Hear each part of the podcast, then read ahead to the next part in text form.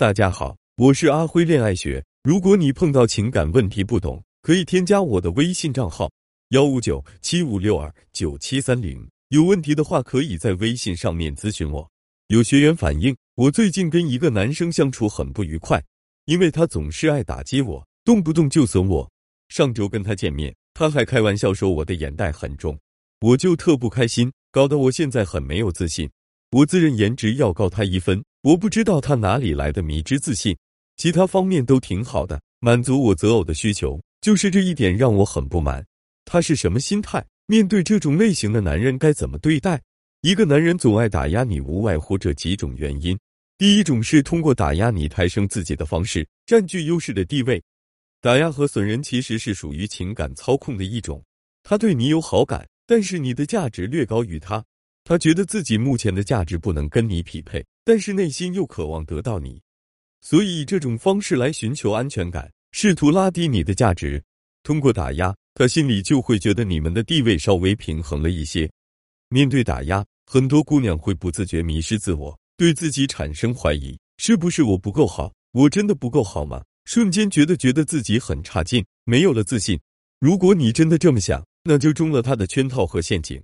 你会竭力想去证明自己是好的，是值得他爱的。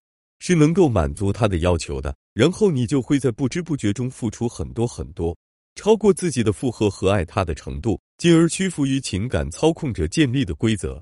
你要知道，闲货人才是买货人。如果你真的差到了那样的程度，他早就对你全无兴趣了。第二种只是单纯的情商低，第二种情况就是他可能只是单纯的嘴巴损，不会说话，不懂提供情绪价值，把打压人当做一种幽默和风趣。不会考虑别人的感受。第三种，你对他而言是鸡肋般的存在，他是真的嫌弃你，你没有符合他的择偶标准，他对你有不满意，但直接跟你断了联系，又觉得你还有可取之处，让他不甘心彻底放弃，就像鸡肋般的存在，食之无味，弃之可惜。于是对你的这种不满需要一个出口，所以就通过这种方式来表达。不管他是出于哪种原因，你可以采取以下三种方式来巧妙化解。第一点，面对第一次打压，可以通过玩笑的方式化解。他说你眼袋重，你就以玩笑的方式回应。对呀，最近流行卧蚕眼，我可是熬了好几个晚上才达到的效果呢。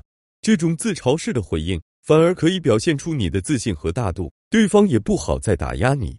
第二点，对方如果再有第二次打压，你可以采取不回应的方式。